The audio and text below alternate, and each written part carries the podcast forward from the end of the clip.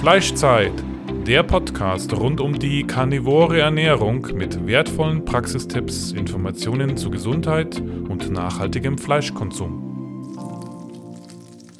Andrea! Fleischzeit! 3, 2, 1 und es ist wieder soweit. Neue Folge Fleischzeit Podcast und wir beschäftigen uns wieder mal mit dem Thema Weidehaltung, Tierhaltung. Und deswegen haben wir uns heute den Bernhard eingeladen. Er ist Bio-Weidebauer und äh, er wird uns heute einiges über dieses Thema erzählen. Hallo Bernhard, wie geht's dir? Ja, hallo zusammen. Mir geht's ganz gut. Freut genau. mich. Wie geht's deinen Tieren? Den Tieren geht's gerade, ähm, würden sie sich wünschen, dass sie mehr raus können. Jetzt, wo es geschneit hat, haben wir gestern schnell die Türen schnell zumachen müssen, dass sie die Weide nicht komplett kaputt machen. Aber per se geht es ihnen allen ganz gut. Aber auf der Weide gefällt es ihnen natürlich am besten. Okay. Möchtest du dich vielleicht mal kurz vorstellen, was du machst, äh, wie viele Tiere du vielleicht hast? Einfach mal einen kurzen Überblick geben, so damit wir einen Einblick bekommen. Können wir ganz gern. Also, genau, Bernhard oder Bernhard Heindl ist mein Name. Ich habe jetzt da vor vier Jahren einen Betrieb daheim übernommen von meinem Vater. Ähm, der ist im Nebenerwerb. Also wir haben eine Fläche von 30 Hektar so um den Dreh und sind sieben Mutterkühe dabei. Wir werden, näher, glaube ich, später noch näher auf das Thema eingehen, was, ist, was heißt Mutterkuhhaltung. Insgesamt haben wir 22 Rinder. Und ähm, im Haupterwerb bin ich aber also als Lehrkraft in der Meisterausbildung ähm, in der Landwirtschaftsverwaltung tätig und bewirtschafte jetzt zusammen mit meiner Frau mittlerweile den Betrieb. Und ja, wir entwickeln ihn so Jahr für Jahr weiter, sagen wir es so. Okay, sehr interessant. Äh, gehörst du irgendwelchen Organisationen an, die die Biohaltung in irgendeiner Weise da vertreten? Es ist mittlerweile so, dass wir, wir sind 92 damals zu Naturland gegangen. Es gibt ja verschiedene Anbauverbände und ähm, 99 haben wir zu Demeter gewechselt und haben seitdem auch erst Rinder. Also davor war das ein reiner Marktfruchtbaubetrieb ähm, und 99 kam das dazu und genau haben dann mit der Direktvermarktung von Fleisch angefangen. Okay. Jetzt vielleicht mal auf deine Expertise noch mal ein bisschen mehr einzugehen. Ähm, was ist deine Berufsbezeichnung? Was hast du studiert? Vielleicht gehst du da ein bisschen auch auf die Inhalte ein, was da vermittelt wird und einfach mal, erklär mal ein bisschen einfach. Ganz gern. Also vielleicht auch vom Lebenslauf. Ich habe ursprünglich bin ähm, nach der Realschule habe ich erstmal eine Ausbildung gemacht als Gemüsegärtner. Das war damals ein Demeter-Betrieb. Bewusst da schon Demeter, weil ich gesagt habe, mir wird also diese Philosophie gefällt mir sehr gut. Und Kannst dir war mal kurz erklären, Demeter. Entschuldigung, dass ich reingrätsche, aber vielleicht, äh, Immer gut. dass wir da ähm, aufklären gleich mal, damit wir für den späteren Verlauf von dem Gespräch wissen, worum es geht da eigentlich, wenn du sagst, die Philosophie genau. hat dir gefallen. Was ist Demeter überhaupt? Genau, also Demeter ist, ich würde mal sagen, der Anbauverband mit den strengsten Richtlinien, wo wir jetzt hier auch in Deutschland haben. Ähm, der Mittelpunkt ist einfach das, ich würde sagen, der, der Kreislaufgedanke ist am, hier am präsentesten in dem Anbauverband. Einfach aus dem Grund ist es eine Tierhaltung verpflichtend, ähm, wenn ich zu diesem Anbauverband wechsle. Und der Hintergrund, das ist auch mit Bio zum Beispiel, ich kann keinen ähm, künstlich erzeugten Mineraldünger zum Beispiel zukaufen und auf die Flechten ausbringen. Also ich muss schauen, dass ich einen ähm, Nährstoffkreislauf im Grunde ähm, leiste. Und da hat das Rind eine sehr wichtige Bedeutung. Und das, ähm, weil ich einfach die Wiese nutze, bekomme Mist, den bringe ich auf die Felder aus und habe dadurch so ein Kreislaufsystem. Ähm, das andere von Demeter, wir haben natürlich, bei der Düngung gibt es spezielle Sachen und das ist auch was, wo ich sehr sympathisch finde, weil man einfach, da muss man überzeugt ein bisschen davon sein. Das ähnelt ein bisschen der Homöopathie, nennt sich Präparate. Ähm, die bekanntesten sind da das Hornmistpräparat. Also man düngt und sagt, ähm, das ist eigentlich Mist von der Kuh, der über den Winter im Horn dann vergraben wird und dann wieder ausgraben wird. Und was mich eigentlich auch sehr fasziniert hat im Ganzen, muss ich sagen, also ich habe mit 16 da eben schon, wie gesagt, in der Demeter-Gärtnerei angefangen und habe das ein bisschen befremdlich noch gefunden. Ähm, aber wie dieser Umsetzungsprozess, was da schon passiert ist in dem halben Jahr.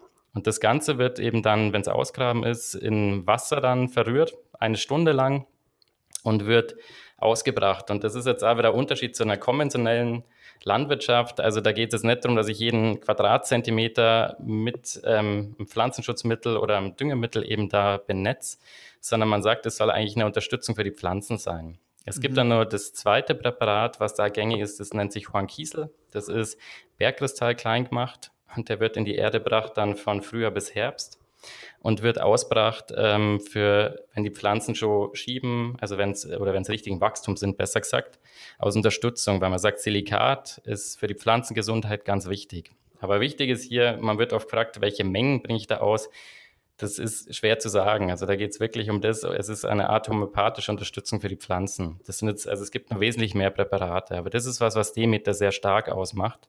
Mhm. Ähm, natürlich ist jetzt da, es ist ja schon mal immer wieder die Frage, wie schaut es aus mit ähm, bei den Tieren zum Beispiel, welche Arzneimittel darfst du verwenden? Und das ist schon so, dass man hier sehr genau schauen muss. Also man, bevor man was einsetzt, ähm, darf man jetzt nicht einfach alles ähm, einsetzen, sondern muss man mit dem Tierarzt darüber sprechen, ist es genehmigt, muss man Demeter abklären. Bei Düngemittel eben ist auch so ein Klassiker, dass man sagt, ich kann eben keine Mineraldünger verwenden, die künstlich ähm, erzeugt werden, also Mineralstickstoff zum Beispiel. Ähm, und Pflanzenschutzmittel, chemischer Pflanzenschutz ist nicht möglich. Also ich habe da einfach, ähm, es gibt natürlich ähm, Mittel, die äh, eine natürliche Basis haben, wo vielleicht von der Pflanze kommen, die ich einsetze, oder ich setze Nützlinge. Also das heißt zum Beispiel, das gängigste ist, dass der Marienkäfer die Laus frisst, dass ich auf so Sachen setze, dass ich einfach Tiere habe, die Schädlinge, also so Antagonisten, die im Grunde die Schadinsekten oder Schadtiere dann ein bisschen eindämmen. Das ist mhm. vieles Wobei da vieles auch Bio ist. Also bei Demeter die Gänge oder das Wichtigste ist so eben die Tierhaltung ist ganz verpflichtend. Ich muss einfach schauen, dass ich ähm, da Tiere habe, dass ich dieser Nährstoffkreislauf läuft ähm, und die, der Präparateinsatz, würde ich sagen. Das sind so die, wenn man mal so reinschaut, oder das wäre eines der ersten Sachen, was einem da über den Weg läuft bei Demeter. Okay. Dann kommen wir mal zurück jetzt wieder zu der Ausgangsfrage, nämlich also deine Berufsbezeichnung, deine Ausbildung. Du darfst jetzt gerne nochmal ansetzen. Jetzt haben wir geklärt, was genau. Demeter ist, zumindest wofür Demeter mehr oder weniger steht. Ähm, bitte gerne einfach weitermachen. Genau. Ähm, zum Beruf, also zum Werdegang nach der Berufsschule war eben dann so der Punkt, wo ich gesagt habe, okay, ich möchte noch ein bisschen mehr lernen, weil ich in der Tierernährung einfach da, das war als Gemüsegärtner natürlich nicht das Thema. Und ich habe da in der Gärtnerei äh, dann die, das waren Mona Werdenfelser, ähm, die Herde übernommen, für zwei Jahre durfte die betreuen und habe gemerkt, da fehlt mir viel Know-how. Und das war dann der Grund, dass ich eben über einen zweiten Bildungsweg dann das Abitur nachgeholt habe und bin dann an die Universität, ähm, an die Technische Universität in München gegangen, habe da Agrarwissenschaften gemacht. Ähm, der Schwerpunkt war dann eigentlich ein Master Marketing, weil mich das Thema wahnsinnig interessiert hat. Wie, ähm, ja, das, das, wie kann ich Sachen vermarkten? Wie, ähm, das ist einfach ein spannendes Thema. Ähm, und ging dann weiter, dass ich gesagt habe, okay, gut, wir, ähm, ich brauche, also es war dann klar, dass ich den Betrieb übernehme. So wie er derzeit nur ist, kann er noch nicht im Haupterwerb laufen. Ich muss irgendwie nur ähm, ein zweites Einkommen im Grunde haben. So, ähm, ich sage auf Dauer, deshalb sage ich bewusst derzeit, weil ich wehre mich mal ein bisschen, dass ich sage, wir müssen Riesenflächen haben. Ähm, auf Dauer, auf lange Sicht, glaube ich, kann man viel entwickeln, dass man auch von 30 Hektar leben kann. Es ist natürlich sehr viel Arbeit. Ähm, genau, aber das war dann der Grund, dass ich eben in der Landwirtschaftsverwaltung ähm, meine Ausbildung angefangen habe ist jetzt also sehr interessant. Also ich bin eben, ein Teil ist Beratung, dann die Förderung, dass man da die Landwirte berät. Ähm, und ich bin in landwirtschaftlichen, also es sind ähm, Landwirtschaftsschulen, wo jetzt der konventionelle Anbau ähm, vermittelt wird. Und das ist ein ganz spannender Austausch, weil man also merkt, okay, wie, wie denkt die konventionelle Landwirtschaft? Ähm, man kann so miteinander diskutieren, die verschiedenen Bewirtschaftungsweisen. Und das genau so in der Kürze jetzt mal zu meinem Lebenslauf, sagen wir es so. Könntest du mal direkt jetzt im Anschluss darauf eingehen, wo sind denn die größten Unterschiede zwischen dem, was du machst und was du jetzt gesagt hast, der konventionellen Landwirtschaft? Und wo sind da eventuelle Berührungspunkte? Was überschneidet sich? Was ist grundsätzlich unterschiedlich?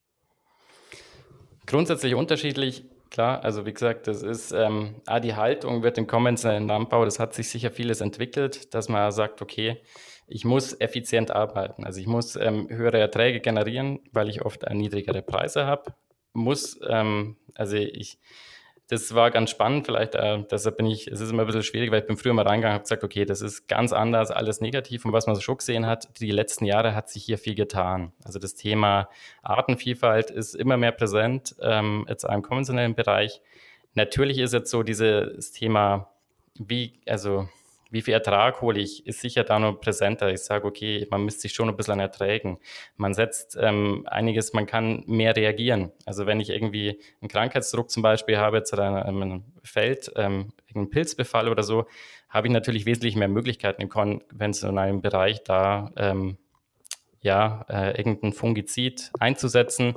Das kann ich im ökologischen Landbau zum Beispiel nicht. Also diese, diese massiven Möglichkeiten habe ich dann nicht. Bei der Tierhaltung ist hat sich, also wenn man jetzt im Bereich der Förderung ist und man merkt da diese Tierskandale, es bewegt viel in der Landwirtschaft, dass man sagen muss, da wird es immer mehr, man schaut, dass die Flächen größer werden, was ein Tier bekommt. Es ist sicher jetzt gerade im Ökolandbau viel, also man hat schon, man versucht da noch ein bisschen drüber zu sein, also die Masse, dass ich ein bisschen mehr Fläche Tier zur Verfügung stelle. Bei der Fütterung, die Ration kann ich natürlich auch irgendwie schauen, also bei Demeter zum Beispiel ist auch das Ziel, war jetzt auch, dass ich sage, ich habe mein eigenes Grundfutter, ähm, und auch, dass ich nicht unendlich ähm, Mineralfutter, also Kraftfutter irgendwie zukaufe am Betrieb. Es soll schon einigermaßen im Ausgleich sein, sagen wir es mal so. Ähm, wie gesagt, das fand ich ja ganz spannend, so die Diskussion mit den Schülern, dass man gemerkt hat, die werden immer offener für die Themen. Man hat mhm. gemerkt, dass diese ähm, ja, Volksbegehren zum Beispiel schon auch nochmal ein bisschen Gräben aufgeworfen haben, wo manche sich, wo der konventionelle Lamper sich da ein bisschen ähm, ja, benachteiligt gefühlt hat und wo man dann echt ein bisschen aufpassen muss, dass man nicht irgendwie so ein so einen Grabenkampf macht und sich gegenseitig niedermacht. Also ich fand das ganz spannend, was sich getan hat. Aber von der Überzeugung her zum Beispiel, das ist jetzt wenn ich bei Demeter bin, ich habe gesagt, deshalb bin ich bei Demeter, weil ich weiß, dass, ähm, das, also jemand, wo nicht davon überzeugt ist, kann sowas nicht machen. Also allein dieses ganze Thema mit den Präparaten, da muss ich irgendwie dahinter stehen, sonst ist es in einer konventionellen Betrachtungsweise ist es sehr komisch, dass ich irgendwie wie gesagt, da eine homöopathische Düngung fahre. Da ist das mhm. Denken natürlich, ich fahre zum Beispiel 200 Kilogramm Stickstoff mit einem Mineraldünger auf die Fläche. Das ist natürlich ganz was anderes, wie wenn ich da Präparat ähm, irgendwie hoher Mist oder irgendwas ausbringe. Zum Beispiel. Mhm. Das finde ich ist so eins der wichtigsten Sachen, wo, wo, man andere Vorstellungen hat, wo man sagt, okay, ich schaue mehr diese Menge, wo, was bringe ich in das Tier, was bringe ich auf die Fläche, was jetzt da im Ökolandbau dann oft natürlich nicht so genau ähm, erfasst werden kann. Und vielleicht ein wichtiger Punkt zum Stickstoff noch, dass man den reinbringt. Es gibt gewisse Pflanzen, die halt im Ökolandbau sehr wichtig sind. Also Leguminosen, wenn man jetzt an die Bohnen, Erbsen und so weiter denkt. Das sind Pflanzen, die einfach Luftstickstoff ähm, fixieren können, wo das im Boden bringen. Und das ist eine Möglichkeit, das, ähm, was ich halt im biologischen Landbau noch mehr nutzen muss wie im konventionellen Landbau. Also das mhm. Kleegras ist ein Klassiker, was ich da oft einsetze. Okay. Klee ähm, Klee ist aber doch keine Luminose, oder? Leguminose. Doch, doch. Ach so. Genau. Ach so, okay. Gut. Ähm, ja, das war jetzt eigentlich ganz interessant. Äh, und ähm, also das heißt, die gehen jetzt langsam immer mehr zu diesem, zu diesem ähm, vielfältigen Anbau über die konventionellen. Man weiß ja, weiß auch, dass die Zwischenfrüchte inzwischen ähm, Vorschrift sind. Du hast jetzt gesagt, du darfst jetzt nicht allzu viel ähm, zukaufen. Darf man überhaupt zukaufen? Ähm, und ähm, wie ist es mit den Futtermengen? Prinzipiell darf man schon zukaufen. Also Grundfutter, es ist bloß hier wichtiger beim Grundfutter jetzt gerade, da kann ich aber jetzt wieder für Demeter sprechen, das ist nämlich bei jedem Anbauverband ein bisschen anders.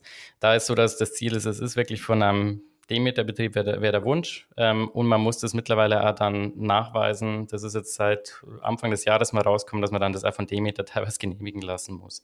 Man darf, äh, Kraftfutter zum Beispiel ist kein Problem. Das kann man durchaus ähm, zukaufen. Es gab eine sogenannte Umstellungsware, wo man ähm, auch ähm, bekommt. Umstellungsware heißt, es sind Betriebe, die vom konventionellen Landbau in den Ökolandbau gehen. Die haben zwei Jahre Umstellungsfrist und in der Zeit ähm, ist das Futter, hat es noch keinen Bio, es ist noch nicht biozertifiziert, also so eine Zwischenstufe. Und da darf man einen gewissen Anteil auch kaufen. Bei Demeter müsste ehrlich gesagt passen. Wenn ich jetzt von mir ausgehe, kann ich so sagen, ist das Ziel, dass ich versuche wirklich mein eigenes Futter auf der Fläche zu produzieren. Also es wäre theoretisch möglich, mehr Tiere im Stall zu haben. Aber irgendwie ist aus meiner Sicht nicht zielführend, dass ich jetzt da wahnsinnig viel ähm, von außen zukaufe. Letzten Endes es ist für mich so, das war die letzten Jahre was, was ganz interessant war, dass ich mir eigentlich immer mehr gedacht habe, okay, das ist eigentlich dieser Nährstoffkreislauf, den wir irgendwie brauchen. Das, was wir ja, das ist vielleicht auch noch was, was im konventionellen Landbau natürlich auch noch viel anders ist. Soja zum Beispiel, wenn das jetzt von Südamerika kommt, sind das eigentlich alles Nährstoffe, die bei uns in Europa landen, wo sich irgendwie anreichern in Südamerika haben wir das Problem, die Böden laugen aus und wir haben hier das Problem, dass wir zu viel Nitrat im Wasser haben. Und das ist eigentlich schon so für mich ein Grundansatz, dass ich sage, mir ist wichtig, dass ich sage, der Nährstoffkreislauf sollte im Großen und Ganzen laufen. Also es kann sein, dass ich mal zehn Ballen Heu zukaufe, der Rest ist aber jetzt bei mir alles selbst erzeugt. Da spreche ich aber jetzt allein für meinen Betrieb. Mhm, mhm. Du hast ja jetzt auch die Mutterkuhhaltung, das heißt, ähm, ihr habt keine Milchviehhaltung. Also dein, wenn ich das jetzt richtig sehe, dein Vater vorher hatte gar keine Viecher, der hat wirklich nur ähm, ähm, Getreide und dergleichen angebaut, oder? Genau, also bis 99. Ich habe ja 2017 übernommen und ähm, 99 haben meine Eltern dann ähm, Tiere auf den Betrieb gebracht. Äh, genau.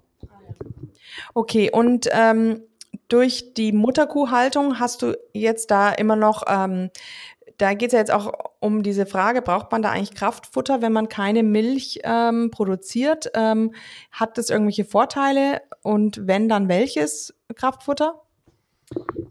Genau, also natürlich in der Mast wird oft, wenn man jetzt im konventionellen Bereich ist, ist man, setzt man zum Beispiel viel Getreide und Mais ist was, was ganz häufig eingesetzt wird. Bei uns jetzt oder das Kraftfutter, was wir einsetzen, ist eigentlich der Ausschuss von unserem Speisegetreide. Also wir produzieren Dinkel, Emmer und Roggen und Hafer. Das geht alles als Konsumware weg und wir reinigen das ein bisschen auf. Das heißt, so die, die kleinen Körner, ein bisschen Abputz, so würde ich es einfach nennen, das sind einfach, das ist das, was bei uns dann landet und das sind vielleicht 500 Kilo im Jahr.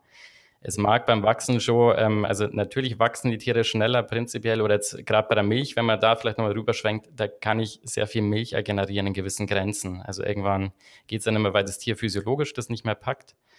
Aber man geht, so eine Faustzahl bei uns, weil man ein Kilo Kraftfutter bringt, zwei Kilogramm Milch, ähm, so dass man so eine Größenordnung hat.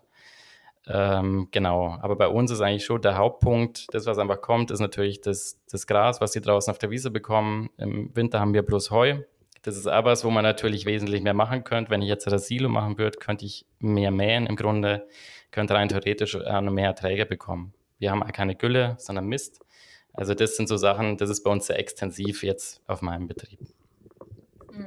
Das ist ja eigentlich auch ein sehr nachhaltiger Ansatz. Ich meine, wir werden immer, ähm, wenn, solange wir Menschen Getreide essen, und das werden wir wahrscheinlich ähm, so schnell nicht aufgeben, solange wird es natürlich immer, immer Reste geben. Und es ist ja wichtig, dass die ähm, Tiere das dann essen. Das ist ja die effektivste Art und Weise, das auch irgendwie zu nutzen. Und es ist ja auch nachhaltig. Also von dem her ist es ja schon gut.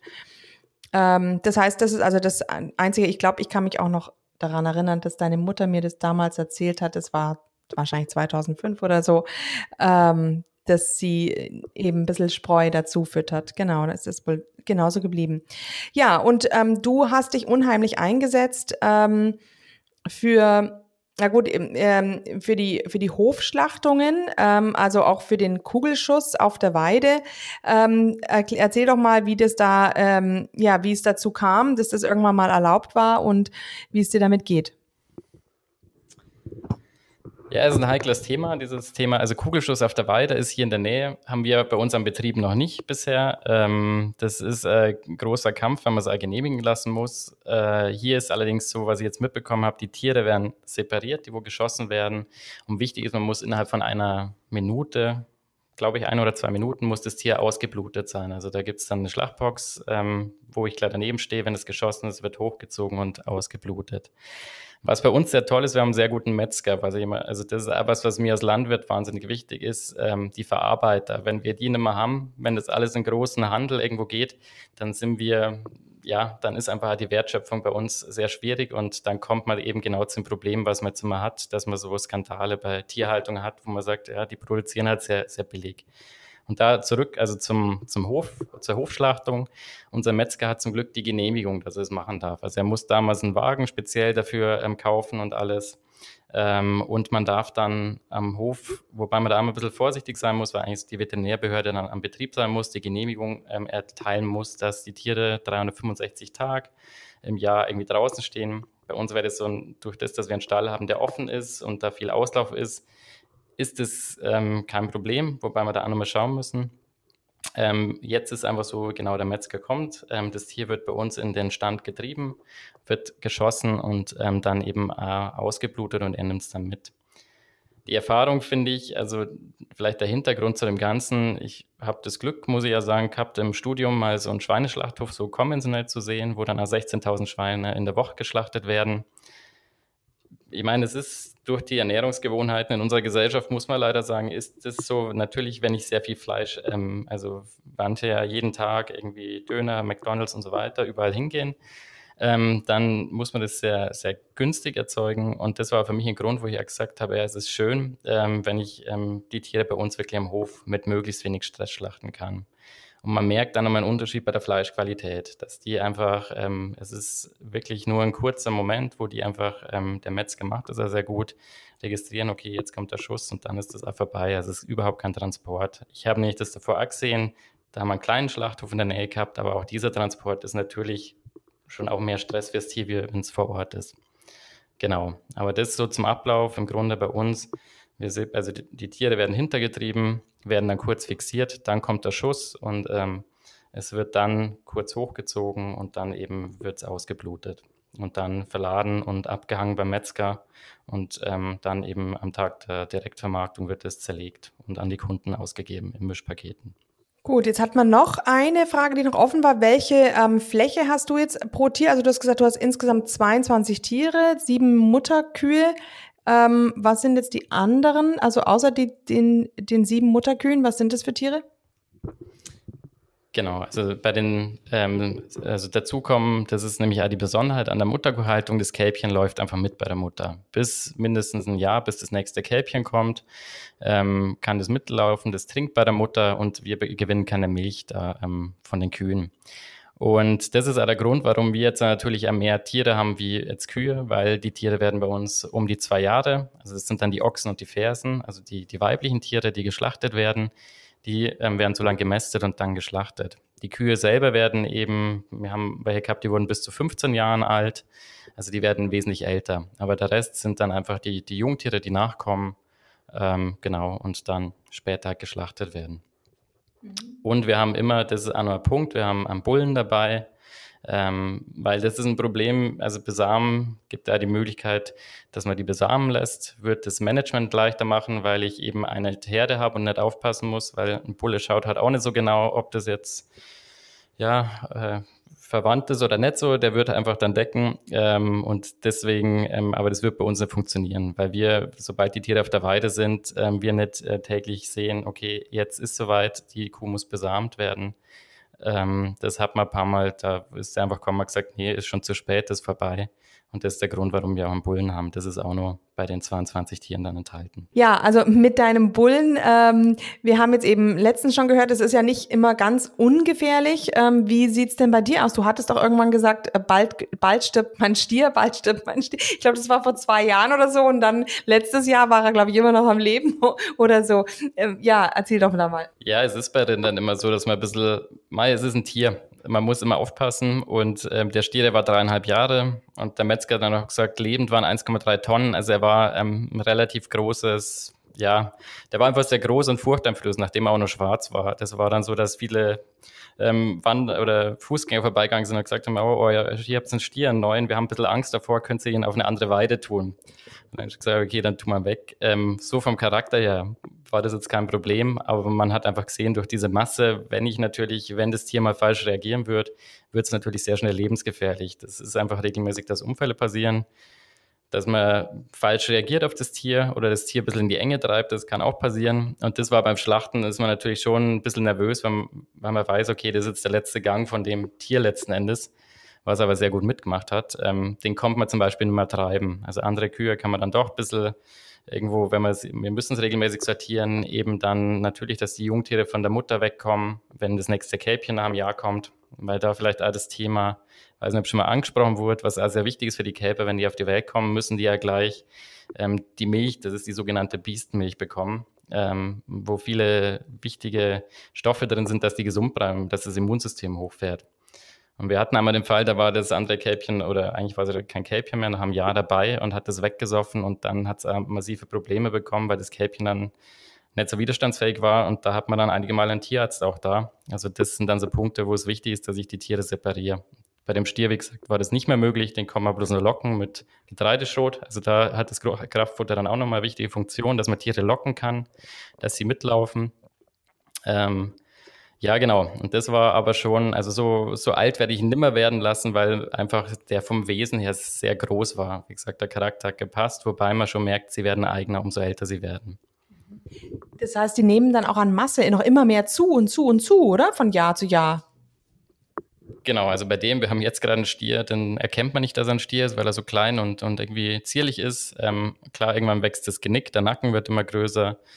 Ähm, es hängt schon auch an der Rasse. Also es war jetzt ein schwarzer Pinzgauer, was wir bekommen haben, von einem benachbarten Biobetrieb. Äh, ähm, aber die wachsen einige Zeit schon weiter und ähm, bei so Tieren kann es wirklich sein, dass sie über eine Tonne Lebendgewicht eben dann auf die Waage bringen. Okay, was mich jetzt interessieren würde, du hast vorher schon mal diesen Kreislauf angesprochen, der benötigt wird eben, um die Wiesen und, und oder die Weide ertragreich zu halten. Kannst du auf den mal ein bisschen genauer eingehen und den vielleicht mal erklären? Ähm, den, meinst du den Nährstoffstrom einfach oder wo konkret, ähm, wo ich näher eingehen soll? Oder Genau, du hast vorher mal mhm. aufge, aufgegriffen, diese, diesen, diesen Begriff ähm, genau. mit den Nährstoffen und mit dem, mit dem, Düngen sozusagen ähm, und die Weide wieder quasi ertragreich zu halten.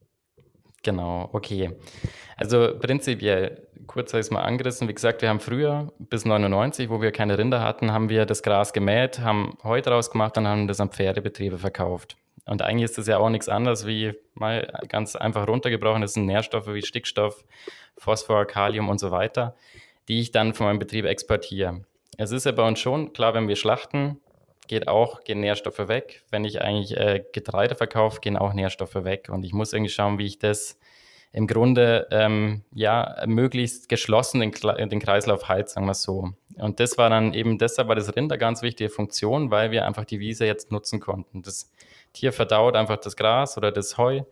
Ähm, und durch den Mist, der einfach dann entsteht, den können wir einfach auf die Felder bringen, können da düngen eben das nächste ist der Stickstoff, wo ich davor schon mal gesagt habe, mit den Leguminosen. Das ist ein ganz wichtiger ähm, ja, Aspekt bei uns in der ganzen Fruchtfolge, muss ich sagen, ähm, weil die einfach aus Luft hat ja sehr viel Stickstoff, enthält sehr viel Stickstoff und durch die Symbiose, wo unten, ist eigentlich ganz lustig, wenn man so, ähm, ja, so Erbsen oder sowas mal ausgräbt, dann sieht man so rote Punkte. Das ist die ähm, so Lebensgemeinschaft mit den Knöllchenbakterien, haben die die Möglichkeit, einfach diesen Stickstoff zu binden und zuzuführen. Und das ist eigentlich so das, das Hauptding, ähm, wo wir eigentlich dann, also wo wir schauen müssen, dass wir möglichst wenig verlieren natürlich. Und das ist äh, vielleicht auch bei der Pflanzen, wenn ich, wenn ich einen Boden bewirtschaft, mein Anspruch ist schon oft, dass ich sage, ich versuche den Boden möglichst lang geschlossen zu halten, möglichst kurz brach liegen zu lassen, dass einfach durchs Wasser jetzt nicht so viel ausgewaschen wird. Ähm, was die letzten Jahre aber ganz interessant war, was jetzt dazu kommt, und das dürfen wir zum Beispiel schon einsetzen, wurde ich vor kurzem mal gefragt, da hat ähm, eine Abnehmerin von uns hat gesagt, oh, da habe ich gesehen, dass jemand dann irgendwie mit so einem Düngerstreuer rumgefahren dürfte, ja Bio ist das. Ähm, das ist Schwefel. Früher war es einfach so, die Katalysatoren war bei den Autos waren noch nicht so gut und dadurch haben wir ja unseren sauren Regen gehabt, haben da unsere Probleme in den Wäldern gehabt, aber die Pflanzen sind besser gewachsen. Jetzt ist es so, dass wir Schwefel wieder auf die Felder ausbringen, damit der Stickstoffkreislauf besser läuft. Ähm, und gerade, also das war interessant, weil ich meine, das war, ich habe eine Bachelorarbeit auch einen Versuch mit Erbsen gemacht und äh, da rechnet man sehr viel mit Statistikprogrammen und versucht irgendwie was eine Erkenntnis zu finden. Bei dem war es so, dass man mit bloßem Auge schon einen riesen Effekt erkannt hat. Das war ein Kläger, also Luzerne bestand, wo Schwefel eingesetzt wurde, wo man gesehen hat, okay, ähm, die wachsen wesentlich besser. Dann eben, wenn wir wieder beim Nährstoffkreislauf wären, die können natürlich auch wieder mehr fixieren im Boden, können äh, Phosphor vom Boden eigentlich aufschließen im Grunde oder Nährstoffe weiter unten hochholen, zum Beispiel gerade die Luzerne, die sehr tief wurzelt. Und das sind eben die Hauptpunkte für uns oder für mich, wo ich sage, ich muss mir überlegen, wie kann ich möglichst gut mit meinen Nährstoffen haushalten. Ähm, genau, ein bisschen Verlust hat man eben immer durch das, dass man was verkauft, wo man irgendwie schauen muss, wie kann ich das wiederholen. Eine Möglichkeit, wie gesagt, beim Stickstoff sind zumindest die Leguminosen. Dann wäre meine nächste Frage, was kann denn die Weidehaltung zum Klima beitragen? Genau, ähm, das war ein wichtiger Punkt, wo ich davor gesagt habe, es gab viele Reportagen, wo ich, ähm, zum Glück kam es am Ende. Da war ich am Anfang ein bisschen unzufrieden, weil ich irgendwie so gesehen habe, okay, das Rind ist Klimakiller Nummer eins, äh, wo ich dann als ganz provokant, das äh, werfe ich jetzt an rein, so gesagt habe, na gut, dann müssen wir Menschen uns aber auch hinterfragen, was wir alles für das Klima tun, weil dann dürfte kein Rind mehr leben. So wurde das mal über der Spitze dargestellt. Zum Glück wurde gegen Ende dann immer das ganz ähm, nochmal aufgerollt, dass man sagt, okay, ich muss zwischen der Haltungsform unterscheiden. Also es ist schon fraglich, wenn ich eine Massentierhaltung, ich nenne, nenne jetzt den Begriff einfach mal ähm, im Mund, also wenn ich einfach hier 10.000 oder zigtausende Rinder auf einem Fleck habe, ähm, ob das dann wirklich ähm, zielführend ist, weil da haben wir sicher ein großes Problem fürs Klima. Bei der Weiterhaltung sind, ähm, ich habe keine Zahlen leider zu der parat, aber ähm, wurden schon öfters dann einfach positive Effekte festgestellt. Es ist ja ganz interessant, wenn die das beweiden, sehr intensiv, ähm, das Vertreten, die, die Grasnarbe ähm, wird einfach dichter, also dem, dem tut es oft ganz gut, das ist ganz spannend zu sehen. Und äh, für, für den Humus ist das sehr wertvoll, was das Rind letzten Endes leistet. Man muss äh, daran denken, ähm, zum Beispiel Gras, wir Menschen könnten damit nichts anfangen letzten Endes. Also wir brauchen jemanden, der das umwandelt. Und ähm, hinsichtlich der Humusbildung hat das Rind eine wichtige Funktion. Und deshalb sehe ich da die Weidehaltung schon aus einen wichtigen Aspekt, dass die draußen sind. Ähm, für uns vielleicht das auch noch, das ist ein Nebeneffekt, was für uns sehr wichtig ist im ökologischen Landbau, weil ich natürlich mit Thema Unkräutern dann, äh, ich kann weniger machen und ähm, wir ähm, treiben die oft aufs Kleegras und beweiden das sehr intensiv, wo wir halt die Distel und den Ampfer zum Beispiel wieder ein bisschen eindämmen können.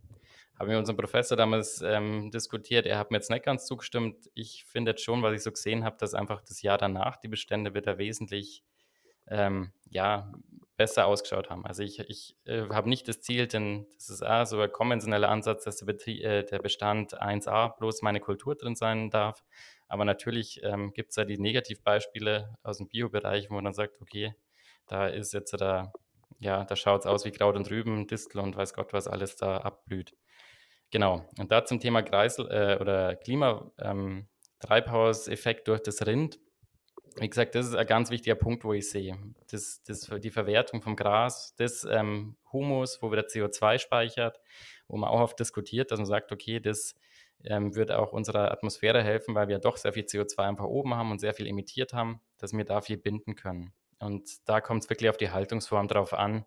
Ähm, und Weide finde ich da eine sehr gute Form oder würde ich da sehr, sehr gut heißen wie gesagt, bei so einer ähm, Riesenhaltung, wo dann auch wirklich vielleicht dann all die Futtermittel noch überall her geschifft werden, da haben wir natürlich das Problem, dass dann das in die gegenteilige Richtung umschlägt und eben diese negativen Meinungen äh, sicher darauf gründen. Ja, jetzt wäre meine nächste Frage. Wie groß siehst du denn ein Problem der Zentralisierung von Schlachtung und von Haltung? Wirst du damit konfrontiert wie, wie sieht es allgemein aus? Was hindert die Leute daran oder die Bauern daran, Weidehaltung zu betreiben? Und wie, wie sieht es vielleicht von staatlicher Seite auch aus? Wo stößt du da an Probleme? An Probleme bei der Weidehaltung. Ähm, gut, von den Landwirten her, ich muss sagen, bei uns jetzt zum Beispiel ist oft eine Frage von der Haltung. Ich meine, ich habe auch einen Nachbarn. Wir haben jetzt bei uns in der Region, muss ich sagen, es freut mich, da haben wir einige Landwirte, die austreiben. Bei der Milchviehhaltung ist aber so, ich muss einfach regelmäßig die Tiere wieder reinholen. Das ist jetzt bei uns weniger Problem. Die Mutterkühe, die können laufen und ähm, ja, die sind da sehr frei. Da müssen wir nicht viel vom Management her schauen. Was natürlich auch so ein Thema ist, ist einfach, wenn ich einen Zaun habe, ähm, wenn Tiere ausbrechen zum Beispiel, das kann, also da ist einfach auch wichtig, dass die Bevölkerung sicher, dass man da wieder näher zusammenkommt, weil sicher immer wieder die Unfälle hat man mal gehört, wenn man jetzt an Österreich vor ein, zwei Jahren oder so denkt, war dieser Unfall, wo ein Rind ähm, eine Frau mit einem Hund, glaube ich, die Frau ist, glaube ich, ums Leben gekommen. Das sind natürlich so Punkte, wo man als Landwirt dann schon Angst hat, weil es dann natürlich auch um Riesensummen geht. Also das eine ist schon tragisch genug, dass jemand stirbt. Das andere ist dann, wer haftet dafür? Das ist so ein Problem, wo sicher ah, ist. Und das nächste ist natürlich von der Fläche her dass ähm, wir könnten, also dann können diese Tiere nicht gehalten werden letzten Endes oder diese Menge nicht produziert werden, wo wir derzeit haben, weil ich eine Fläche wesentlich intensiver sicher noch fahren kann. Also ich muss die Weiden ja direkt um den Hof haben, damit ich nicht diesen Wege habe zu treiben. Ähm, das sind Punkte von staatlicher Seite, muss ich sagen, ich meine, es gibt sogar eine Förderung, es gibt eine Weideprämie, wo man ein bisschen eine Unterstützung bekommt. Ähm, aber das Reicht die aus? Reicht es ja. aus, die Förderung von staatlicher Seite, um sowas wirklich das voranzutreiben? Ist, glaube ich, ich würde jetzt nicht sagen, dass das der, die Triebfeder ist für einen Landwirt, dass er Weiterhaltung macht. Also das ist eine Unterstützung, aber das ist jetzt nicht das, wo man sagt, okay, ähm, deshalb mache ich das. Das ist ein ähm, großes Überzeugungsthema. Das Thema zu den Schlachthöfen vielleicht. Also wie gesagt, das ähm, das ist etwas, was mir wichtig ist, dass man sagt, ähm, es ist, ich finde es gut, dass Leute, also dieses ähm, bloß ganz, wir essen überhaupt kein Fleisch mehr, finde ich ganz den richtigen Weg. Die Frage ist, glaube ich, dass wir bewusst Fleisch essen müssen.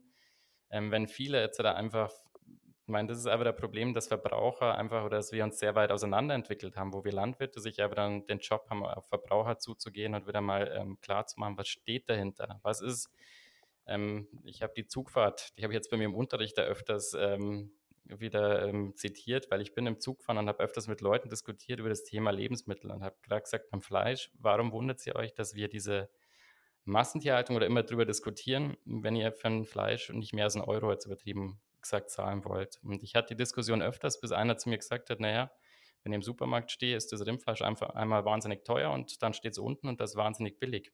Und das ist beides Rindfleisch.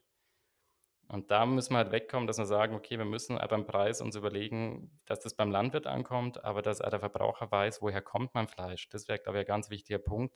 Dann können wir, glaube ich, da auch viel lösen. Was sagst du zum Thema Fleischsteuer? Glaubst du, dass das wirklich bei euch ankommt? Oder glaubst du, dass das wieder nur von Politik, Politikseite irgendwas ist, was aktionistisch irgendwie hm, propagiert wird und dann letztendlich nicht bei den Leuten ankommt oder bei den Bauern ankommt, die es tatsächlich brauchen? Bin ich mir nicht ganz sicher. Man müsste die Modelle intensiv diskutieren. Also das ist, um auch noch mit zu davor zurückzugreifen, das, das Hauptding zum Beispiel ist ähm, wirklich die Verarbeiter. Also da sind auch wieder, also am Metzger, davon leben wir. Wenn wir kleine, kleinen Metzger mal haben, das ist, also wenn ich das Beispiel mit dem Stier nochmal bringe, mit den 1,3 Tonnen zum Beispiel, hätte ich den an einen Schlachthof geliefert, dann hätte ich wahrscheinlich Abzüge bekommen, weil der nicht diese Norm hat und das für einen Schlachthof eher aufwendig ist, weil ich brauche irgendwie Tiere, die einfach, das ist ein Prozess, der muss effizient laufen. Dadurch, dass mir der Metzger das geschlachtet hat, konnte ich natürlich auch meinen Preis, ich konnte das alles verkaufen und habe einfach ähm, also das wäre das für mich das Zielführende, vielleicht zu der Frage Fleischsteuer. Ich weiß nicht, ob die Fleischsteuer da wirklich hilfreich wäre. Da wäre es eher mir wichtig, dass die Leute zu mir kommen, ähm, dann, also ich ähm, wirklich einen Verarbeiter habe, der das gut macht. Ähm, da wäre wesentlich mehr geholfen wie mit einer Fleischsteuer aus meiner Sicht. Ja, ja. Ähm, du hast es vorher schon mal angesprochen. Ich bin aber auch der Meinung, dass es äh, in gewisser Weise auch in der Hand der Bauern liegt, da bessere Vermarktung zu betreiben und die Leute da besser auch ranzuführen, weil ähm, man kann sich da jetzt nicht nur auf Politik oder ja, den guten Glauben verlassen, glaube ich. Wie siehst du das? Du, wenn du sagst, du hast Marketing im Master auch studiert und wie ist da deine Einstellung dazu? Was, in, wie, wie, inwieweit würdest du quasi die Verantwortung auch in die Hände von euch Bauern legen? Sicher eine Teilverantwortung mit. Also das war Grund Marketing, wie gesagt, das Hauptding ist nicht, dass ich äh, das, äh, den maximalen Preis raushandle, sondern dass ich einfach sage, ich will ein Produkt, das, also ein Preis, das dem Produkt irgendwie gerecht wird und wo ich gut leben kann. Und ähm, es sind beide Seiten aus meiner Sicht ähm, gefordert. Also ich wünsche mir schon oft von einem Verbraucher, dass er sagt, okay, sich interessiert, nicht immer auf das Erste aufspringt, weil man muss ja sagen, das zum Beispiel, es ist einfach so ein Klassiker, weil immer noch ein bisschen nachhalt, das, das Volksbegehren, ähm, natürlich, dass man bloß die Biene vorgespannt hat, war schwierig. Das hat für die Landwirte, also da wurde dann auch viel irgendwie über den Kamm geschert, wo man sagt, da wäre es wichtig, dass der Verbraucher sich noch mehr damit auseinandersetzt.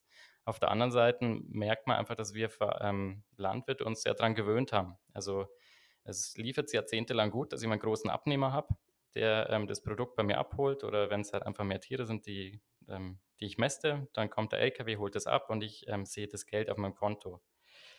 Ähm, da, glaube ich, sind wir schon gefordert, dass man einfach mal wieder erklärt, was ist der Unterschied, was sind die Herausforderungen. Ähm, es gibt da verschiedene Haltungsformen. Jedes System hat seinen Vor- und seinen Nachteil. Also das, weil die Anbindestelle zum Beispiel auch ein Thema, was, wir jetzt, was ich jetzt in meinem Job oft erlebe. Wenn wir jetzt das alles verschärfen und alles auf Laufstelle geht, dann werden wir viele Betriebe verlieren, weil die es nicht ähm, leisten können. Ein Anbindestall, vielleicht gibt es mal eine Möglichkeit, dass man es kombinieren kann, dass die Tiere wenigstens raus können. Weil weiß man natürlich da schon, wenn das jemand gut macht, war sehr intensiver Tierbezug. Der Platz, da muss man darüber reden zum Beispiel. Aber da sind wir Landwirte schon gefordert, dass man einfach aufklärt, welche Probleme haben wir. Wieso können wir nicht alle auf einmal die, die Haltung leisten, wo sich jetzt ein Verbraucher wünscht? Beziehungsweise wieso ist uns, also wieso müssten Verbraucher da manchmal nur mehr in die Hand nehmen für, für Lebensmittel? Mhm. Und wer für mich wirklich ein wichtiger Schlüssel ist, das sind ähm, weil die vergessen wir oft, ähm, wenn das alles groß zentralisiert wird und ich habe einen großen Abnehmer. Ähm, wir brauchen die kleinen Handwerker noch. Ich erlebe es jetzt beim Dinkel zum Beispiel, beim Müller, der mir ähm, mein Mehl ähm, normalt, also ein paar hundert Kilo, das ich sonst nicht vermarkten könnte. Und so habe ich ein Dinkelmehl. Ähm, das sind alles Sachen, die sind für mich natürlich sehr wertvoll. Und vielleicht ein Nebenaspekt, jetzt, warum ich auch Fan von der Direktvermarktung bin, habe immer zu den Kunden gesagt, das eine ist das Geld, das wahrscheinlich ein bisschen mehr übrig bleibt. Das andere ist aber auch die Rückmeldung, die Wertschätzung von meinem Produkt. Weil es gibt ja. schon Tage, wo man sehr, wo man ein bisschen frustriert ist und sich denkt, okay, jetzt sind wir schon wieder Landwirtschaft, alles nicht optimal und so weiter. Und dann an dem Tag kommen Leute und freuen sich, dass man irgendwie, dass das Fleisch so toll ist und dass man einen riesen Unterschied merkt. Und das ja. ist auch noch ein wahnsinnig großer Nebeneffekt, warum sowas auch, ja, sehr, das ist ein großer Wert, der nicht in Geld zu bemessen ich, ich glaub, ist. Ich glaube, das ist auch ein Punkt. Und ich habe das ähm, letztens mit meinem, mit meinem Dad auch diskutiert, weil ich ihm fünf Steaks bestellt habe, sehr schöne, hochwertige Steaks. Und ähm, er hat gesagt, das ist ein Unterschied wie Tag und Nacht. Das schmeckst du sofort. Und ich glaube, das Problem ist, dass die meisten Leute noch nie ein vernünftiges, schönes Stück Fleisch probiert haben und äh, deswegen auch gar nicht das in irgendeiner Weise ähm, festmachen können, ne? wie gut das eigentlich letztendlich ist und äh, wie gut es schmeckt und wie viel es eigentlich auch tatsächlich wert sein könnte. Ne? Ja, genau. Das, also fand ich ganz spannend, weil ich davor keine Referenz hatte. Das war eigentlich, weil wir dann, äh, oder mein gut, äh, ab neun Jahren hatte ich eine mehr Referenz, aber ähm, ab davor hatten wir nicht viel anderes Fleisch gegessen. Und ähm, so ist einfach die Rückmeldung von, von Kunden, wo du mitbekommst, die, ja, die einfach sagen, okay, das ist, ähm, ist sehr spannend, weil ich mal äh, den Metzger gewechselt habe, wo man merkt, wo da noch mehr Unterschied ist. Also wo manche schon gesagt haben, wow, das war davor ähm, schon, ja, hat man immer so gut gefallen wie jetzt. Da hat man schon gemerkt, die Zeit des Abhängen eben ist also ein Punkt, ähm, wenn der davor hat nicht so viel Kühlkapazität gehabt. Wenn das mal dreieinhalb, vier Wochen abhängt, ist das nochmal ganz was anderes, wie die Stücke zusammengeschnitten werden ist auch noch ein ganz wichtiger Punkt, was, was die Qualität bei so einem Fleisch ausmacht. Also und das, genau, also davon leben wir schon sehr und da bin ich aktuell nur sehr froh und ich hoffe, das bleibt da lange nur so, dass wir da wirklich gute Leute haben. Da würde ich dir gerne nochmal, ich habe es in der Folge mit dem, mit dem Manfred Eibel auch schon ähm, angesprochen. Mein Ziel ist es ja, ich würde gerne eine zentrale Plattform schaffen für alle Bio- und Weidebauern in Deutschland und dann läuft es quasi so, wenn du da bestellst, dann bekommst du quasi immer mit dem kürzesten Transportweg von diesem Bio- und Weidebauern direkt sozusagen dein Fleisch geliefert, mehr oder weniger, oder zugeschickt. Und äh, man benutzt immer die kürzesten Transportwege und hat immer das beste Fleisch sozusagen. Ich, sowas fehlt einfach. Ich, also ich finde ganz ehrlich, ähm, es fehlt irgendwas Zentrales, wo ich gutes Fleisch bekomme. Natürlich gibt es ein paar ähm, ja, Online-Shops, wo ich, wo ich Fleisch bestellen kann, aber das, das, äh, da kommt es auch teilweise aus anderen Ländern und äh, wird irgendwo herbestellt.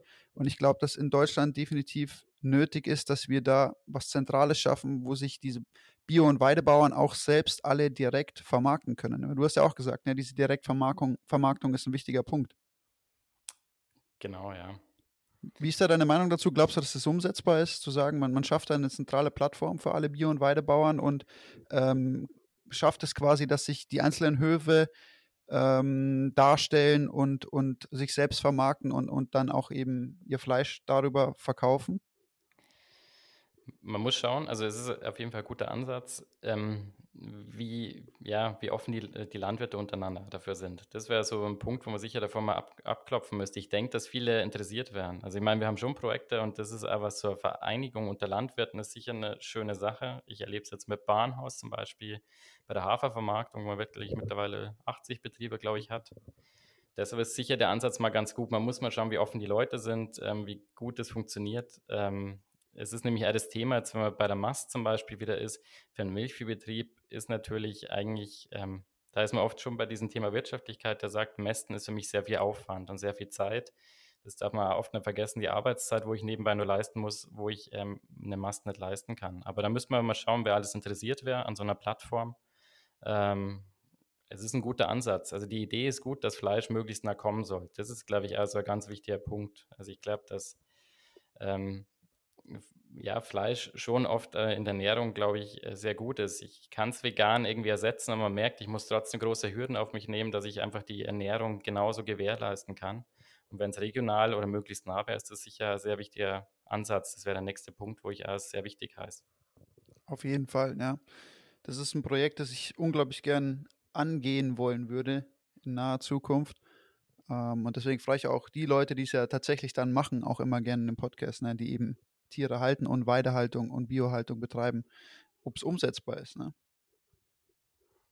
Ja, genau. Also da muss man schauen. Das, das müsste man davor einfach mal sehen, wie viele Leute haben Interesse, wie können mitmachen. Oder sind gerade die Direktvermarkter eh abgedeckt? Wobei ich gerade merke, dass äh, das Thema Mast, also was Adam Metzger sagt, immer, immer bei immer mehr interessant wird.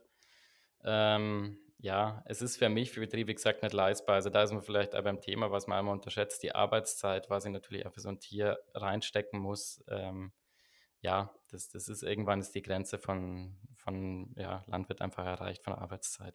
Ja. Okay. Mhm. Das heißt, du meinst also, ähm, im Milchviehbetrieb ist im Grunde so viel, geht so viel Zeit für die, für die Milchwirtschaft darauf, dass man keine Zeit für die Direktvermarktung mehr hat. Meinst du das? Also es, es kommt wieder um die, es geht um die Struktur letzten Endes. Also vielleicht einfach mal so Faustzahlen, mit denen wir oft rechnen. Man sagt ja mal für so eine Kuh 50 bis 60 Stunden im Jahr, was ich aufwenden muss. Wenn ich jetzt da 50 bis 60 Kühe stehen habe, dann sind es sehr viele Stunden schon. Und ich muss ja die Außenwirtschaft auch noch machen. Ähm, da ist man wieder beim Thema bei der Größe. Also wo ich erst sage, wenn jetzt mehr Richtung Direktvermarktung oder das war so ein Punkt, was ich noch nicht so erwähnt habe, wo wir überlegen mit Gemüseanbau zum Beispiel, dann glaube ich ja, dass ich mit 30 Hektar und mit Nachbar hat mal gesagt, mit 25 Kühen sehr weit kommen kann. Aber man darf nicht unterschätzen die Zeit von der Direktvermarktung. Also es ist bei vielen, die dann schon sagen, ja, mache ich mal ein bisschen Direktvermarktung. Natürlich ist auch das, dass ich ähm, natürlich, also das ist das A und O, der Kontakt zum Verbraucher letzten Endes. Aber es kostet auch ein bisschen Zeit, also ich kann nicht bloß im Stall drin stehen. Andererseits muss ich schon schauen, was äh, im Stall los ist. Geht es meinen Tieren gut oder eben mal draußen, die Tierbeobachtung. Ähm, das, und was eben oft wirklich der Punkt ist, ist dieser Zielkonflikt. Da ist man leider wieder beim Finanziellen, dass man sagt, ähm, wenn ich jetzt ein Tier mäste, also gerade im Biobereich zum Beispiel, ist eine Milchkuh interessanter und dann muss ich schauen, was ich mit meinen Tieren mache, die mit den Kälbern, das ist ein großes Thema. Wo, wo bringe ich die unter? Also männliche Kälbchen muss ich ja irgendwie schauen, was, was mache ich mit denen dann. Aber die, also es kann nicht jeder Milchviehbetrieb dann die mästen auf jeden Fall. So in dieser Größe, wie wir sind, das wird nicht funktionieren. Da wären die von der Arbeitszeit her wird es nicht unter den Hut gehen. Und Direktvermarktung wäre dann noch eine Stufe mehr, was auch wirklich viel Zeit braucht. Das glaube ich, wäre nicht möglich in der Praxis, ja. Dann war jetzt noch eine offene Frage und zwar, ähm, ähm wir haben jetzt wieder ähm, ein bisschen was über Antibiotika bei den Tieren geredet gehabt. Ich habe im Grunde herausgefunden, ähm, dass letztlich ähm, überhaupt gar keine Antibiotika-Rückstände im Tier mehr gefunden werden, sondern ähm, es, es, wurde lediglich, wurden die antibiotikaresistenten Keime gefunden und daraus wurde dann geschlossen, dass diese Tiere alle noch viel zu viel Antibiotika bekommen, aber letztlich das Antibiotika, äh, dass der Einsatz schon so reduziert wurde, dass man eigentlich kaum noch Antibiotika wirklich im Fleisch vorfindet. Ähm, aber dummerweise eben dann wird es ausgeleitet und es landet eben dann in unseren Gewässern, auch die Medikamente. Ähm, jetzt eben meine Frage, was sind eigentlich da die Unterschiede im biologischen Anbau? Inwieweit kann man da davon ausgehen, dass die, das Fleisch wirklich ähm, kein, nicht, ähm, keine starken Belastungen durch Medikamente hat oder auch Hormone? Wird auch viel über Wachstumshormone gesprochen. Wie ist es da? Also Hormone bin mir sicher, dass bei uns ähm, nicht eingesetzt werden dürfen. Ähm, beim Thema Antibiotika. Was, was, was, heißt bei uns in Deutschland? Im, nee, jetzt im Bio, also ja, da bin ich wahrscheinlich in, in Deutschland wieder, ähm, in der Region, also jetzt im Biobereich. Ähm, das Thema Antibiotika ist ja so, wenn man jetzt nach dem Tierschutzgesetz geht, da heißt es ja auch, ähm, das Ziel ist, das ähm, Leid von jedem Tier auf ein Minimum zu reduzieren oder auf jeden Fall schauen, dass es kein Leid ist. Und dann kann es natürlich im Biobereich, wenn das Tier richtig schlecht beisammen ist, ist der letzte, also war es der letzte Weg, aber es soll nicht sofort Antibiotikum eingesetzt werden, aber es kann passieren. Ähm, ist aber sicher ganz anders wie früher, wo man wirklich dann präventiv schon eingesetzt hat. Und wo ich es jetzt bei mir zum Beispiel aus der Praxis sagen kann, wir hatten einmal das Problem, wenn die Tiere, also, also wir haben Weiher, da haben die Tiere ein paar Mal draus getrunken und haben Leberegel zum Beispiel gehabt dann, ähm, wo ich dann schon davor mal nachfragen musste, was darf ich überhaupt einsetzen. Und da gibt es viele Präparate, die nicht möglich sind. Also musste ich mit dem Verband abklären, habe auch zum Tierarzt gesagt, also da müssen wir nochmal schauen. Ähm, muss ja sagen, das wäre vielleicht was Interessantes, weil die Tierärzte sicher da noch wesentlich mehr drin sind, weil die dann die Frage haben, was darf ich jetzt wirklich einsetzen letzten Endes. Ähm, genau. Und Wachstumshormone, ich, da muss ich ja wirklich vorsichtig sein, aber im Biobereich hier in Deutschland bin ich mir sicher, dass das ähm, keine Verwendung finden, also findet. Da ähm, Im Allgemeinen, aber da will ich jetzt da nicht zu viel, also will ich jetzt nicht irgendwas sagen, was jetzt nicht stimmt, da müsst ihr nämlich selber nochmal nachschauen, muss ich gestehen. Ähm, genau, und Antibiotikum, so wie es ich erlebt habe in der Umgebung, oder es sind jetzt ja viele Biobetriebe, bei uns ist es selten, dass man es einsetzt, aber es ist schon so, soweit ich es weiß, nach Tierschutzgesetz. Also das Ziel ist, äh, Schmerzen, Leiden Ähm, es sind drei Punkte von Tieren auf ein Minimum zu reduzieren. Ähm, und wenn es wirklich keinen anderen Weg gibt, dann kann man sowas mal einsetzen. Wir hatten das Glück, es war wirklich bei dem einen Capian, müsst ihr nochmal schauen, ich glaube, da war es eben, wo die Biestmilch dann, wo es nicht bekommen hat. Ansonsten bin ich ganz froh, dass eigentlich das bei uns, also das ist vielleicht ein Thema für die Tierhaltung. Ein Tierarzt ist natürlich teuer in gewisser Weise. Also ich versuche die Kosten möglichst weit unten zu halten. Ähm, und war jetzt ja ganz froh, die letzten Jahre oder seit dieses Jahr, dass wir da eigentlich ein Tierarzt zum einzigen das, das Blut abnehmen, was man nach, machen muss. Das wird auch von der Veterinärbehörde vorgeschrieben, wo dann untersucht wird, ob bestimmte Krankheiten drin sind. Ähm, und zum Kastrieren, zum Glück, zu mehr brauche ich jetzt, ähm, brauche ich ihn nicht.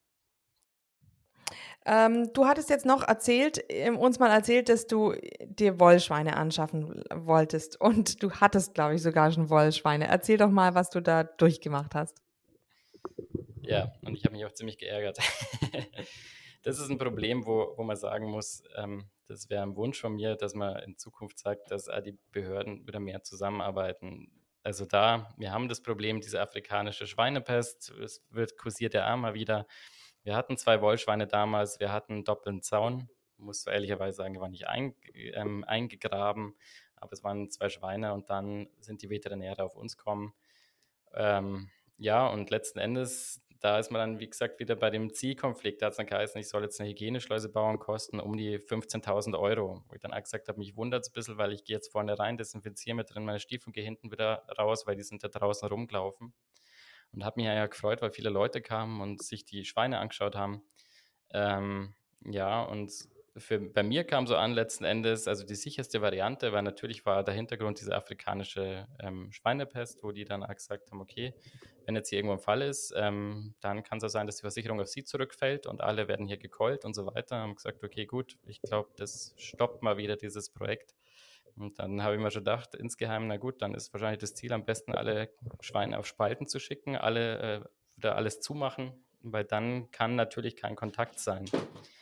Ähm, und das fand ich ein bisschen schade, wo ich gesagt habe, das würde ich mir wünschen, dass man da irgendwie Wege findet. Ähm, wie kann ich, es ist klar, man hat irgendwie eine Krankheit und man muss irgendwie damit umgehen.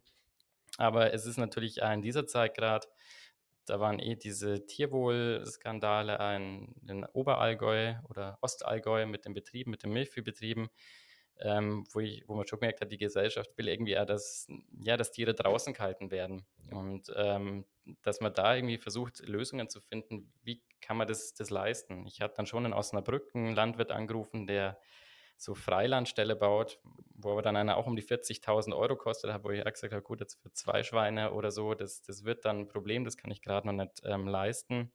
Also da haben wir sicher eine großes, ja, große Baustelle, muss ich sagen, dass man da irgendwie versucht, mit den Behörden zusammen einen Weg zu finden, wie kann ich ähm, die Haltung, also was die Gesellschaft will und was der Landwirt leisten kann oder muss, irgendwie zusammenbringen. Oder sonst muss man es irgendwie kommunizieren, dass es nicht möglich ist. Hat da einen benachbarten Landwirt, der dann auch Riesenprobleme bekommen hat ähm, und einen Zaun, glaube ich, für 20.000 Euro dann außen bauen hat müssen, weil ähm, ja, weil so die Haltung, der hat es normal gehabt und hat, also war davor ein Vorzeigebetrieb und dann auf einmal nicht mehr. Und das macht es ein bisschen schwierig und das tut einem dann auch ein bisschen leid für die Landwirte, weil es viel Nerven eigentlich kostet. Das ist das Hauptthema.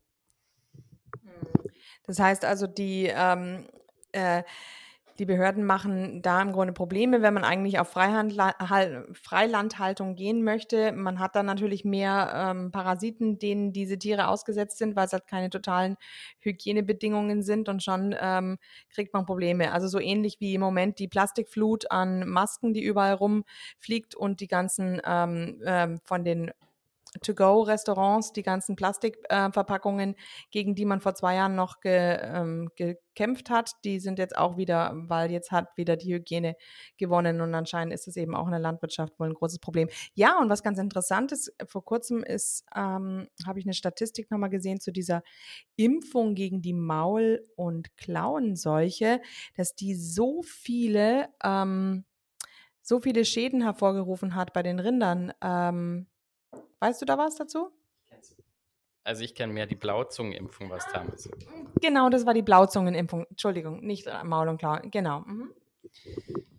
Ja, das ist, ähm, wie gesagt, äh, das war, ist jetzt auch schon wieder elf Jahre zurück, glaube ich. Ähm, und da war es schon ein bisschen komisch, dass das auch verpflichtend auf einmal war und dass man da ziemliche Strafen bezahlt hat und man, also im Umfeld hat man schon, ähm, habe ich es mitbekommen, wo manche Landwirte schon gesagt haben, ja, wir haben geimpft. Ich will es das ist jetzt wirklich bloß auf dieses Beispiel bezogen, weil derzeit ist ja ein heißes Thema und da kann ich noch nicht äh, so gut mitreden. Aber da war schon, wo es gesagt haben, es war auffällig, dass danach die Tiere sehr komisch deformiert waren. Oder das habe ich vielleicht auch bei den 22 Tieren. Wir haben aktuell eine Pensionskuh. Nur da, ähm, da war es auch so, die wurde zweimal gegen Blauzunge geimpft, hat natürlich einen langen Transport gehabt und ist also ja nicht das fitteste Tier, würde ich mal sagen, aber das Kälbchen, was rauskam, war komisch, dass sehr stark deformiert war. Und das hat mich schon ein bisschen irritiert. Ähm, das wurde damals auch fallen gelassen. Also das war sowas, das war sicher nicht die beste ja, Art, dass man das so verpflichtend gemacht hat und dann, also danach, es hat ein bisschen einen bitteren Beigeschmack gehabt, muss ich sagen. Und wie gesagt, das ist jetzt auch bei, bei dem Thema vielleicht auch von den Schweinen nochmal ähm, es ist klar, dass wir diese afrikanische Schweinegrippe oder Schweinepest eben haben. Aber wichtig wäre, welche Wege können wir gehen, dass wir Tiere draußen halten? Wie kann ich die Landwirte beraten? Und ähm, natürlich also man, es ist meine Arbeit, jeder geht zur Arbeit, dass er auch ein bisschen was verdient. Das ist eben dieser Zielkonflikt, weil sonst wird es schwierig. Und das wären so Themen, die man thematisieren muss und sich damit auseinandersetzen muss. Und das Immunsystem der Tiere ist ja zum Beispiel auch ein wichtiges Thema, wenn es eigentlich um Verbreitung von Seuchen geht. Und wenn ein Tier in der freien, im Freiland ist, geht es seinem Immunsystem doch vermutlich auch besser, oder? Ja, ich denke schon. Und da sind wir wieder, wenn ich sehr große ähm, Bestände habe mit ähm, zig Hunderten, zigtausenden Tieren, glaube ich auch, dass natürlich für einen Krankheitserreger wesentlich attraktiver ist, sich da irgendwie zu verbreiten. Das wäre jetzt mein Ansatz. Also, wie wenn jetzt da immer wieder mal Tiere sind, ähm, das glaube ich schon, dass das ähm, ja, Auswirkungen definitiv hat. Also, dass man da schauen muss, dass, wenn die Bestände reduzierter sind, haben wir vielleicht da weniger Probleme bei manchen Sachen. Jetzt habe ich noch eine neugierige Frage, weil ich letzte Woche bei euch auf dem Hof war und ähm, gesehen habe, dass die Rinder da zwischen so Stoppeln ähm, auf einem Feld, also einem Stoppelfeld waren. Ähm, die haben da dazwischen äh, versucht, das Gras zu bekommen, was schon äh, hochkam, aber es war ganz klar, das Feld wurde nicht umgepflügt. Ähm, was war das für ein Stoppelfeld und wie läuft es jetzt weiter mit diesem Feld? Ja, genau. Ähm, das war letztes Jahr war das ein Haferfeld und wir haben Kleegras eingesät. Also es wurde gegruppert, aber ähm, man sieht immer, wie einiges durchwächst und dann abfriert. Ähm, das ist dann auch vielleicht was Interessantes, was man natürlich in so Landwirtsfamilien hat. Mein Vater hat gesagt, er will die Tiere unbedingt da drauf lassen, dass sie jetzt mal das sauber abgrasen und wir machen dann Heu draus. Also das wird dann Mitte Juni gemäht und die Tiere kommen woanders hin.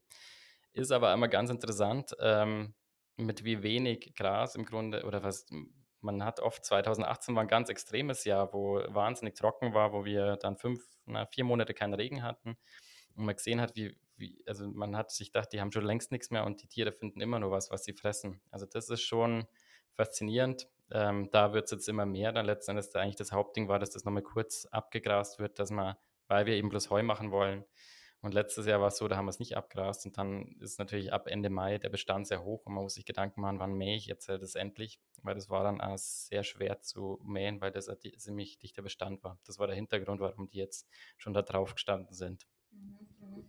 Und ich habe jetzt auch vor kurzem von einem äh, Weidelandbauern erfahren, ähm, ja, wir haben unsere Kühe noch nicht draußen, weil unsere sollen erst auf die Weide, wenn das schon ein bisschen höher gewachsen ist. Wir wollen, dass unsere Tiere mehr Raufaser bekommen.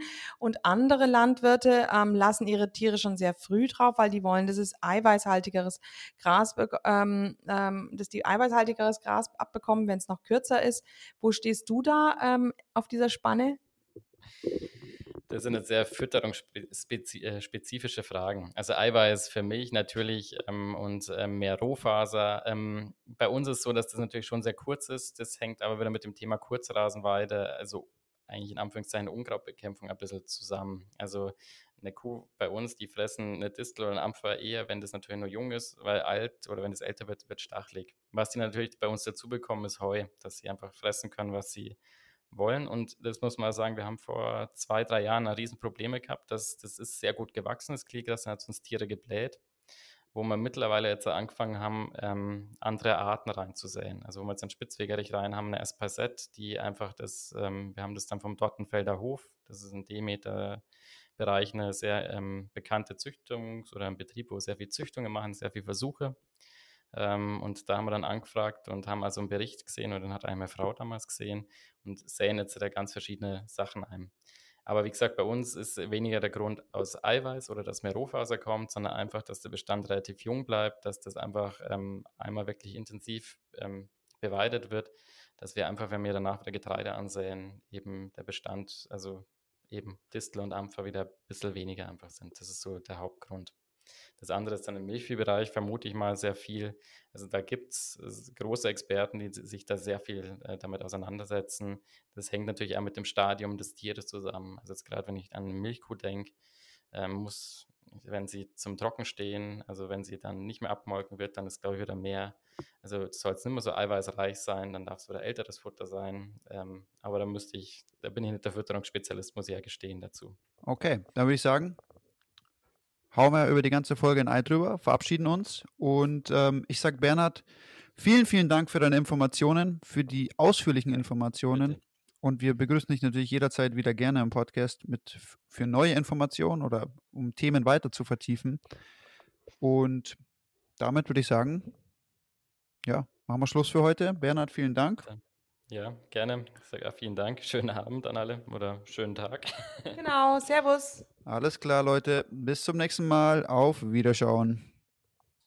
Und hier unser Haftungsausschluss. Alle Inhalte im Podcast werden von uns mit größter Sorgfalt recherchiert und publiziert. Dennoch übernehmen wir keine Haftung für die Richtigkeit, Vollständigkeit oder Aktualität der Informationen. Sie stellen unsere persönliche, subjektive Meinung dar und ersetzen auch keine medizinische Diagnose oder ärztliche Beratung. Dasselbe gilt für unsere Gäste. Konsultieren Sie bei Fragen oder Beschwerden immer Ihren behandelnden Arzt.